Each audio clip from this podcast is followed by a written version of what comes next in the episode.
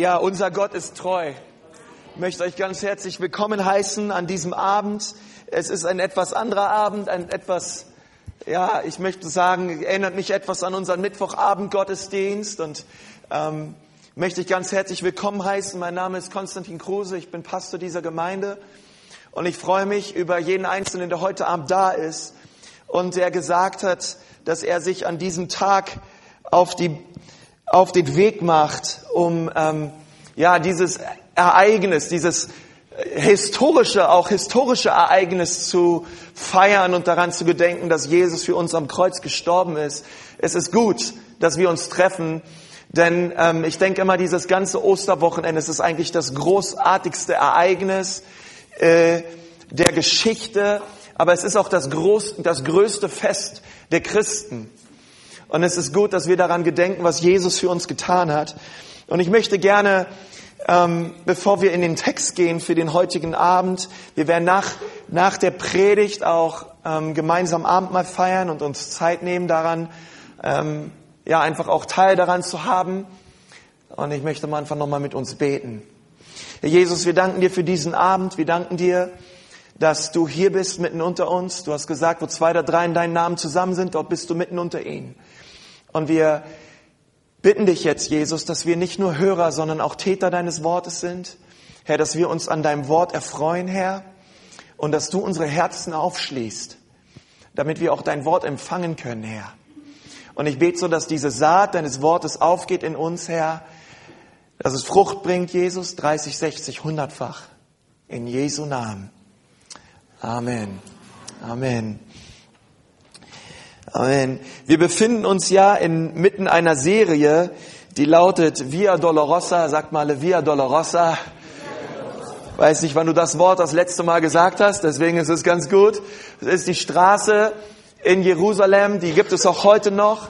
In dieser Straße hat Jesus sein Kreuz auf sich genommen und er ist diese Straße entlang gegangen und, ähm, und das Ganze gipfelte an einem Ort, der heißt Golgatha. Ähm, und das ist, heißt übersetzt Schädelstätte. Und dort ist Jesus für deine und für meine Schuld gestorben. Aber an diesem Abend möchte ich gern über einen anderen Ort reden. Und dieser Ort heißt Gethsemane.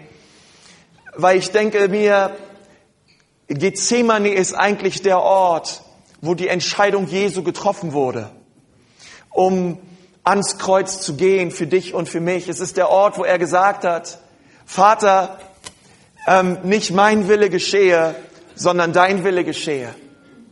Und ich, ich lasse diesen Kelch nicht an mir vorbeigehen, Vater, sondern ich möchte ihn ganz bewusst trinken. Und ich möchte all die Konsequenzen dieser Sünde und dieser Schuld, die dann auf mich kommen wird, weil all das, was, was, was die Menschheit verbrochen hat an Hass, an Sünde, an Lügen gegen Gott und untereinander, es kam an diesem Moment, des Kreuzes auf Christus und er hat ganz bewusst gesagt, ich, ich, ich will es tun, Vater. Wenn es keinen anderen Weg gibt, die Menschheit zu befreien, als durch dieses Kreuz, dann möchte ich diesen Weg gehen. Und der Vater hat gesagt, es gibt keinen anderen Weg. Es gibt nur diesen Weg am Kreuz, Jesus. Jesus hat gesagt, ich will es tun, um dich und um mich zu befreien und zu erretten. Deswegen ist für mich Gethsemane so ein bisschen die Ruhe vor dem Sturm. Ähm, und ich möchte gerne dieser Predigt den Titel geben, Gethsemane, was passiert, wenn der Druck in deinem Leben zunimmt. Das Wort Gethsemane bedeutet übersetzt Ölpresse. Und Gethsemane ist ein Garten, den gibt es auch heute noch. Und ich denke, einige Olivenbäume, die da heute stehen, die standen auch schon vor 2000 Jahren, weil Olivenbäume wären sehr alt. Und man hat dort Oliven genommen, man hat sie gepresst und man hat aus ihnen Öl gewonnen. Und ich, und ich will so mit uns darüber reden, hey, was bedeutet das, wenn Druck in unserem Leben zunimmt, wenn Herausforderungen kommen, wenn Stürme kommen? Weil Gott möchte Druck gebrauchen in unserem Leben und unseren Charakter zu formen, um uns festzumachen, damit wir an den Punkt kommen in unserem Leben, wo wir nur noch ganz und gar auf ihn vertrauen. Und ich möchte heute darüber reden, was kam bei Christus raus, als der Druck kam. Ja, wir alle kennen den Spruch, hey, wenn du auf die Tube drückst, erst wenn der Druck kommt, da ist, dann siehst du, was in der Tube ist. Was kam bei Christus raus, als der Druck da war? Was kommt aus deinem Leben raus, wenn der Druck kommt, wenn Bedrängnisse kommen? Was können wir hier von Jesus lernen? Und ich möchte mit uns über eine Stelle reden in Johannes 13, Vers 3. Das ist die erste Textstelle für heute Abend. Weil diese Textstelle, sie positionierte Jesus für das, was auf ihn zukam am Kreuz. Und das steht in Johannes 13, Vers 3. Da Jesus wusste, dass ihm der Vater alles in die Hände gegeben hatte und dass er von Gott ausgegangen war und zu Gott hingingen, stand er vom Mahl auf, legte sein Obergewand ab, nahm einen Schurz und umgürtete sich. Darauf goss er Wasser in das Becken und fing an, den Jüngern die Füße zu waschen und sie mit dem Schurz zu trocknen, mit dem er gegürtet war. Nun, das Erste, was bei Christus rauskam, nachdem der Druck in sein Leben hineinkam, war eine dienende Haltung. Das ist das allererste. Bei Christus kam eine dienende Haltung hervor. Es steht geschrieben, dass er seine Kleider ablegte. Er legte sein Obergewand ab. Und ich denke mir nicht nur sein Obergewand, er legte seinen Ruhm ab, er legte seine Reputation ab, er legte alles ab, was ihn irgendwie groß macht. Und er beugte sich vor seinen Jüngern und wusch jeden einzelnen von ihnen die Füße. Und es steht in Lukas 22, Vers 19, und er nahm das Brot, dankte und brach es, gab es ihnen und sprach, das ist mein Leib, der für euch gegeben wird, das tut zu meinem Gedächtnis. Desgleichen nahm er auch den Kelch nach dem Mahl und sprach, dieser Kelch ist der neue Bund in meinem Blut das für euch vergossen wird. Doch siehe, die Hand dessen, der mich verraten wird, ist auf dem Tisch. Und der Sohn des Menschen geht zwar dahin, wie es bestimmt ist, aber wehe dem Menschen, durch den er verraten wird. Und sie fingen an, sich untereinander zu befragen, welcher von ihnen es wohl wäre, der dies tun würde. Und das Erste, was wir hier sehen, ist, Jesus sagt, er gibt sein Leib für uns. Und das Zweite ist, sein Blut ist für uns geflossen. Ähm, Jesus ist nicht gekommen, um ein Held zu sein. Er legte sein Obergewand ab. Er legte seine menschliche Würde ab. Er ist nicht gekommen, um berühmt zu sein oder eine Legende zu sein, sondern der Sohn des Menschen kam, um zu dienen und nicht um bedient zu werden. Das ist der Grund, warum er kam. Er kam, um uns zu dienen. Eines der größten Offenbarungen in unserem Leben ist, dass es in unserem Leben nicht um uns geht, sondern um andere. Dass es darum geht, dass auch wir eine, dass auch wir eine dienende Haltung bekommen.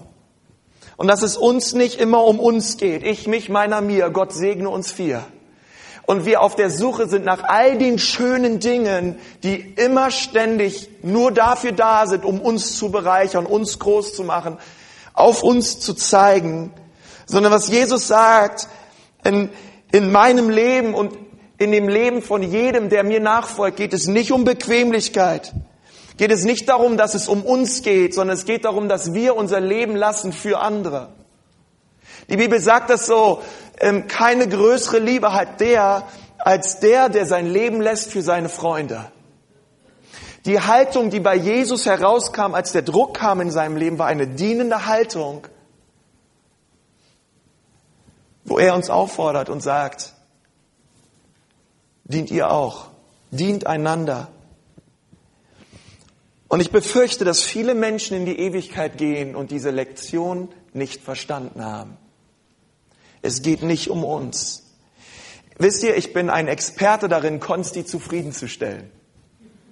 Ich bin da richtig gut drin. Ich weiß so richtig, was mir gefällt. Und ich bin so richtig gut drin, zu schauen, dass ich einen richtig guten Tag habe. Aber wie gut bin ich darin, anderen zu helfen, dass sie einen richtig guten Tag haben? Ihnen zu dienen. Er wusch diesen ekligen Fischern die Füße. Stell dir vor, Jetzt mal ehrlich, hast du zwölf, wenn ich ein Jünger wäre oder wenn ich, ich, ich hätte gern Jesus gefragt und gesagt, Jesus, in zwölf Stunden wirst du sterben. Hast du nichts Besseres zu tun, als deinen Jüngern die Füße zu waschen? Was ist mit einer Henkersmahlzeit, Jesus?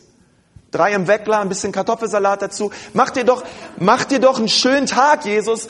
In zwölf Stunden wirst du sterben. Komm, genieß doch noch mal das Leben. Jesus, nein legt alles ab, macht sich eine Schürze um, holt sich ein, eine, eine Schüssel Wasser und wäscht diesen Jüngern die Füße, damit sie diese Lektion unbedingt lernen, eine dienende Haltung zu haben. Der Sohn des Menschen ist nicht gekommen, um bedient zu werden, sondern um zu dienen. Die zweite Haltung, die bei Jesus herauskam, nachdem er in Bedrängnis und unter Druck kam, war Geduld. Und wenn ich über Geduld rede, dann möchte ich mal gern über Judas reden. Wir haben das gerade gelesen, dass ja, Jesus das so konfrontiert hat, hat am Tisch gesagt zu seinen Jüngern, hey, der, der hier über den Tisch greift und sich das Brot nimmt, der wird es sein. Jesus wusste, von Anfang an, wer ihn verraten wird. Und wisst ihr, Jesus, Judas war mit Jesus unterwegs. Er hat all die Menschen gesehen, die geheilt wurden.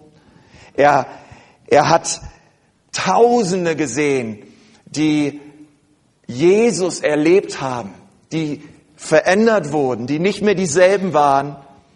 Und doch verriet er ihn für 30 Silberlinge und die Bibel sagt, und der Teufel erfüllte sein Herz. Nun, drei Jahre früher, dreieinhalb Jahre früher vielleicht, schaute Jesus Judas an und hat zu ihm gesagt, hey, komm, steh auf und folge mir nach. Er schaute ihn an mit Freude. Judas schaute ihn an mit Freude und er folgte ihm nach. Er liebte ihn, er versorgte ihn, er gab ihm Vollmacht, Dämonen auszutreiben. Ich glaube, dass Judas viele Menschen geheilt hat. Judas, Judas war genauso wie jeder andere Jünger auch in Vollmacht unterwegs. Jesus hat seine Jünger angeschaut, und zwar alle, auch Judas, und hat gesagt, euch ist es gegeben, im Reich der Himmel neben mir zu sitzen. Das Herz Jesus gegenüber Judas war ein Herz voller Liebe und Erbarm. Er hat ihn geliebt, obwohl er wusste, dass er ihn verraten wird. Er hat ihn geliebt, obwohl er zu Judas gesagt hat, hey Judas, ich merke, unser Dienst hier, der wächst und wächst und wächst. Wir brauchen einen Kassierer. Magst du es nicht machen?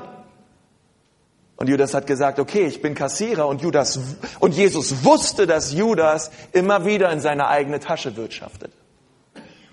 Jesus wusste all das. Er wusste, dass er geizig war. Er wusste, dass er blind war für die Wahrheit. Und doch wusch er seine Füße und dann sagt Jesus, einer von euch ist ein Verräter, der, der das Stück Brot reintaucht. Und ab da wusste Judas, dass Jesus wusste, dass er ihn verraten wird. Wäre ich Judas und ich hätte das gehört, ich hätte auf der Stelle Buße getan, er hat gesagt, Herr Jesus, tut mir leid, was ich ihm in meinem Herzen erdacht habe, bitte vergib mir. Aber all das kam nicht, sondern im Gegenteil, die Boshaftigkeit in seinem Herzen nahm da ab dann so richtig Lauf. Und er machte stattdessen weiter.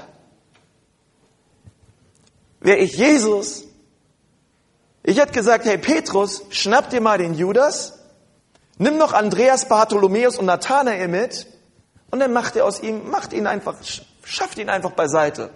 Ich hatte zwölf Jünger, na und jetzt habe ich halt nur noch elf. Ja. Ähm, es hätte Wege gegeben, äh, Judas irgendwie loszuwerden. Aber Jesus, Jesus war so voller Liebe und voller Geduld. Und ich denke mir so, geduldig klarzukommen mit den Unzulänglichkeiten anderer Menschen ist wirklich ein Kunststück. Voller Geduld damit klarzukommen, dass jemand solche bösen Gedanken hat über dich. Bis zum Schluss, dreieinhalb Jahre lang wusste er, da war, ist dieser Typ in meinem Team. Der wird mich überführen, aber ich wasche ihm trotzdem die Füße. Ich liebe ihm trotzdem, ich gebe ihm trotzdem Vollmacht. Ich rufe trotzdem Bestimmung und Berufung auf über sein Leben und ich liebe ihn von ganzem Herzen. Das finde ich krass. Jesus hat es getan. Das dritte, was bei Jesus rauskam, nachdem er den Druck erlebt hat in Gethsemane, es war Treue. Denn es gab noch einen anderen Typen im Team und der hieß Petrus. Sagt mal alle Petrus. Petrus, mein absoluter Lieblingscharakter im Neuen Testament. Er war der beste Freund Jesu und er war der älteste unter den Jüngern. Jesus schaute Petrus an und sagte, Herr Jesus, ich werde alles für dich tun. Jesus schaut ihn zurück an und sagt, nein, denn der Hahn wird dreimal krähen und dann wirst du mich verleugnen. Und du wirst sagen, dass du mich nicht kennst und dass du mit mir nichts zu schaffen hast. Vor einer Magd. Vor einer Frau, von der man nun wirklich nicht Angst haben muss.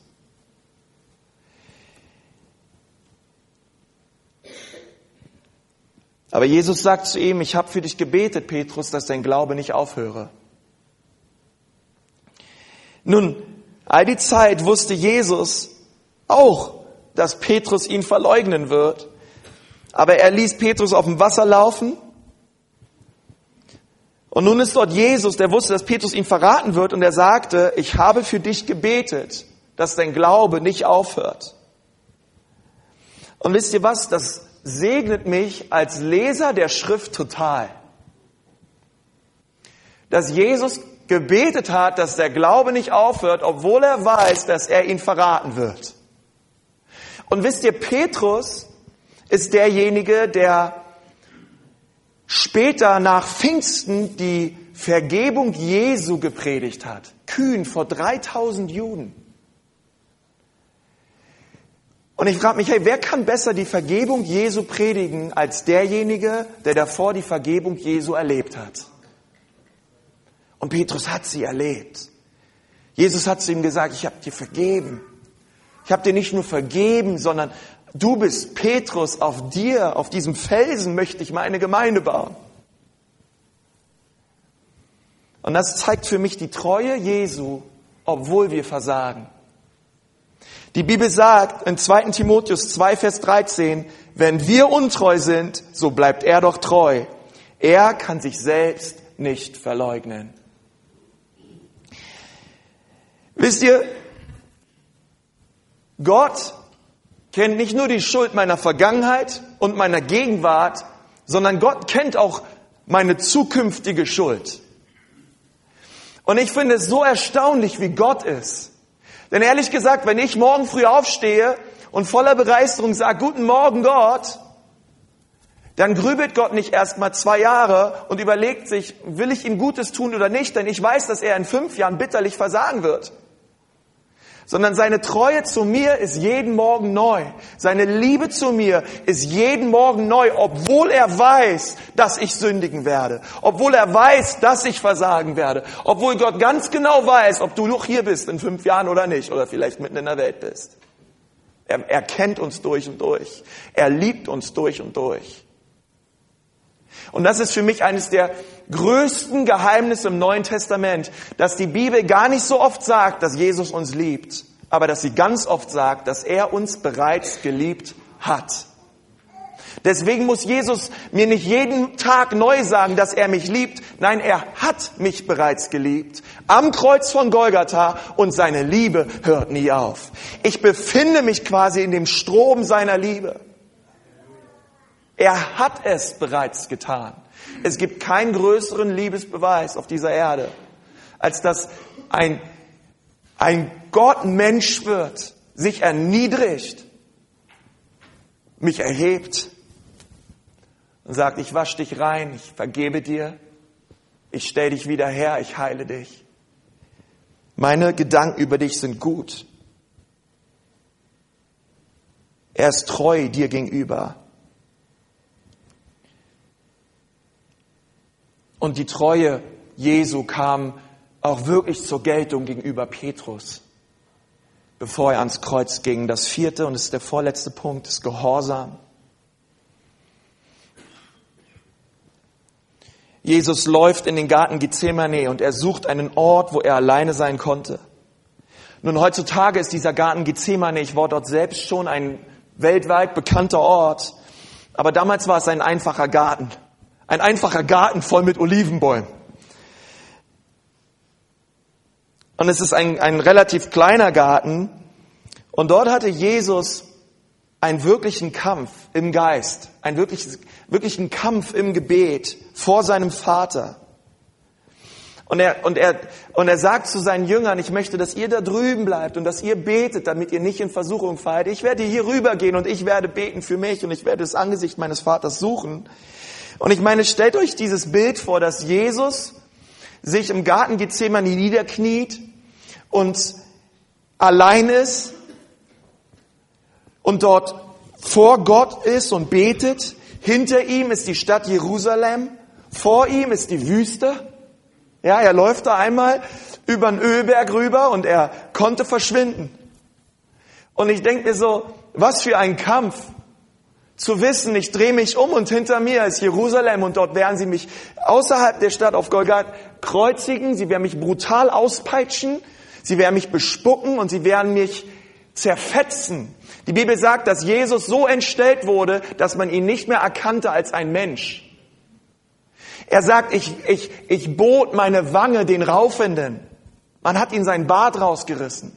Man hat ihm sein ganzes Gesicht entstellt. Und Jesus wusste im Geist, was auf ihn wartet. Hinter ihm Jerusalem, vor ihm die Freiheit. Und er hat gesagt, wenn das der Weg ist, um die Menschen zu befreien von Sünde und von Schuld, werde ich diesen Weg gehen, Vater. Jesus ist gekommen, um dich und mich zu befreien. Er ist gekommen, um uns zu vergeben. Um die vor ihm liegende Freude willen nahm er die Schmach auf sich. Was ist die vor ihm liegende Freude? Das ist die Tatsache, dass du heute Abend hier bist. Dass du gleich aufstehen kannst, deine Hände heben kannst und Jesus anbeten kannst im Geiste und in Wahrheit. Reingewaschen von deiner Schuld als ein Kind Gottes im Allerheiligsten bei ihm. Dieser, dieser Gedanke den hat Jesus so geliebt, dass es Menschen gibt, frei von Schuld und Sünde, die den Vater anbeten. Diese Freude, die hat ihn so fröhlich gemacht, so freigesetzt, so ähm, beflügelt, dass er gesagt hat, ich werde diesen Weg gehen.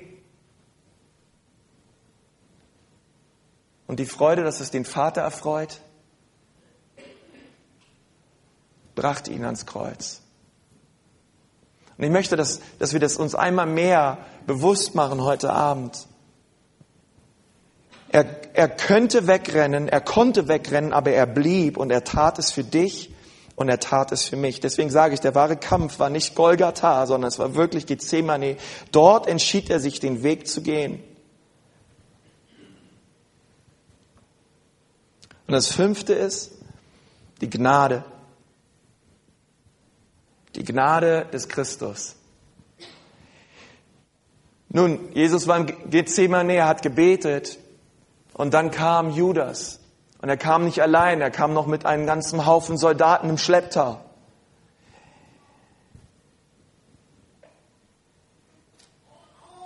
Und er geht zu Jesus. Und Jesus schaut ihn an und es war wahrscheinlich dunkel, sie kam mit Fackeln. Und Jesus sagt zu Judas, mein Freund, wozu bist du gekommen? Und Judas gibt ihm einen Kuss. Und Jesus sagt, mit einem Kuss verrätst du den Sohn des Menschen. Was für ein bewegender, was für eine bewegende Szene, dass Jesus Judas Freund nannte.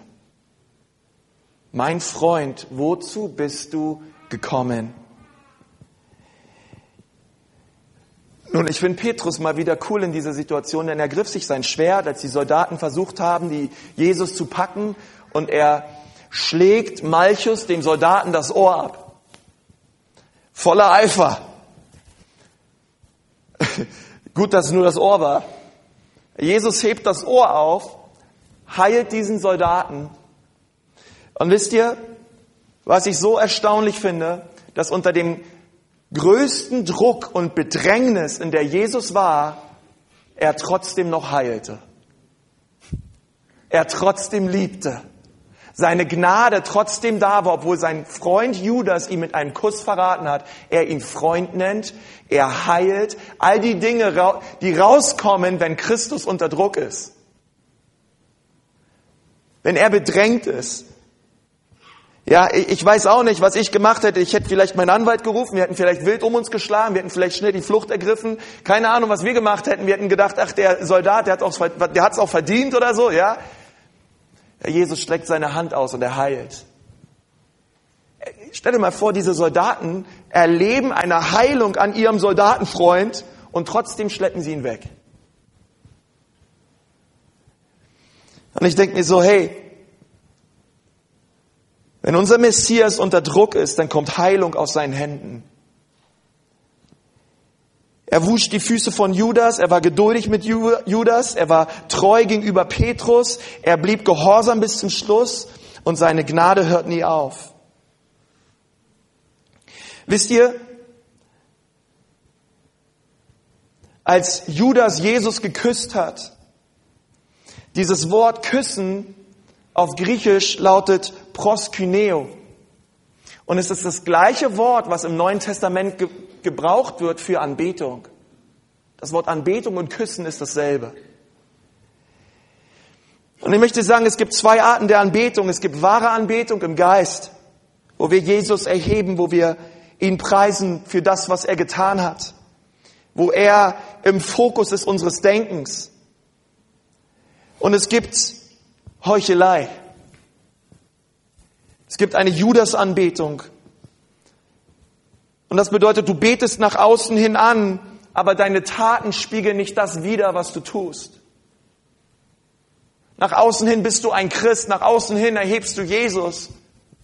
Aber sobald Montag ist oder sobald du zu Hause bist oder alleine bist, dann passt das, was du im Gottesdienst tust und das, was du zu Hause lebst, einfach nicht übereinander.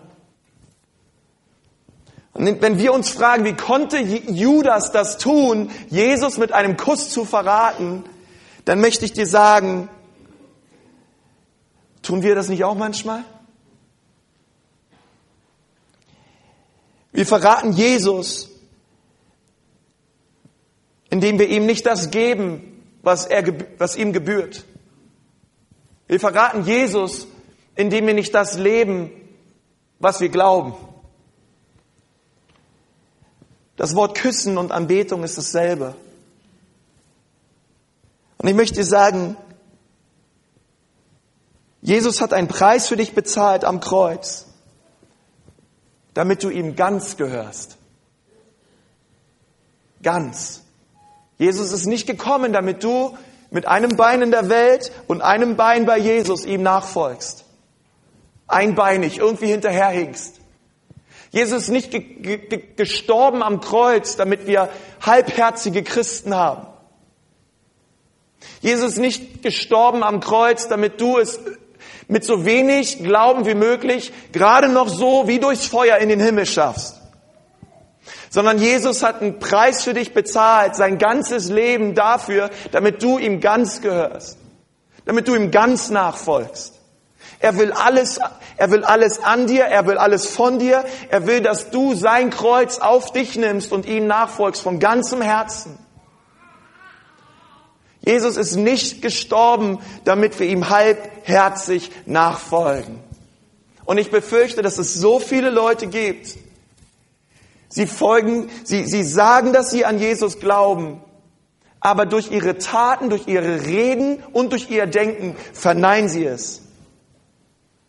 Und ich möchte dich und mich heute Abend aufrufen, dass wir neu unser Leben hinlegen und sagen, Jesus, wir wollen dir ganz nachfolgen. Jesus, unser ganzes Leben gehört dir. Meine Ehe gehört dir. Meine Finanzen gehören dir. Jesus, mein, mein Job, mein Denken, alles, was mir ausmacht, mein ganzes Leben gehört dir, Jesus. Ich möchte dir ganz gehören. Und Jesus, Jesus sehnt sich danach an so einem Tag wie heute. Er sehnt sich danach, dass Menschen kommen und ihn anbeten von ganzem Herzen, mit aller Kraft und mit allem, was in ihnen ist.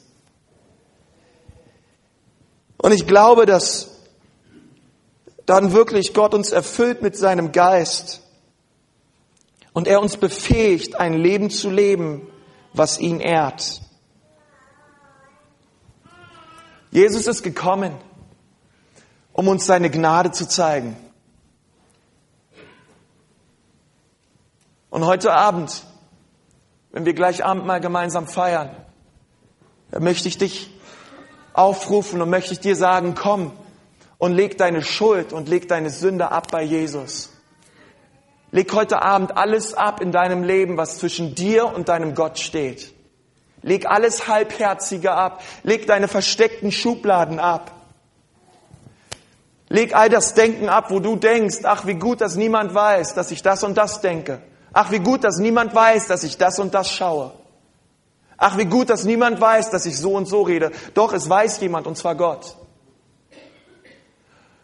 Und Gott möchte, dass du umkehrst.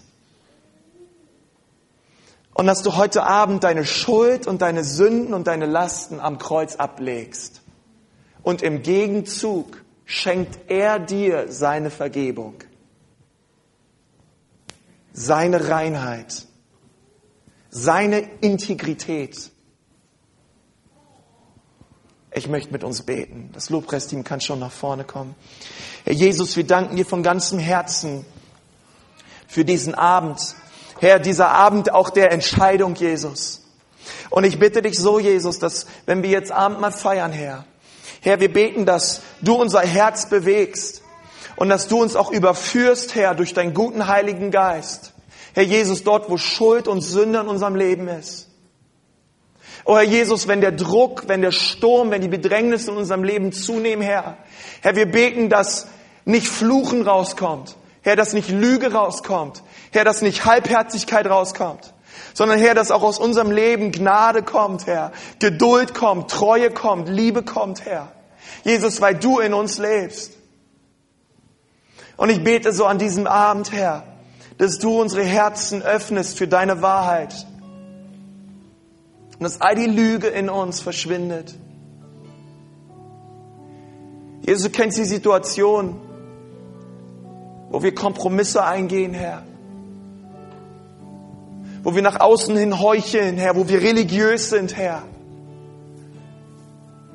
Und nicht von ganzem Herzen dabei sind. Und ich bitte dich jetzt, Herr, dass du überführst.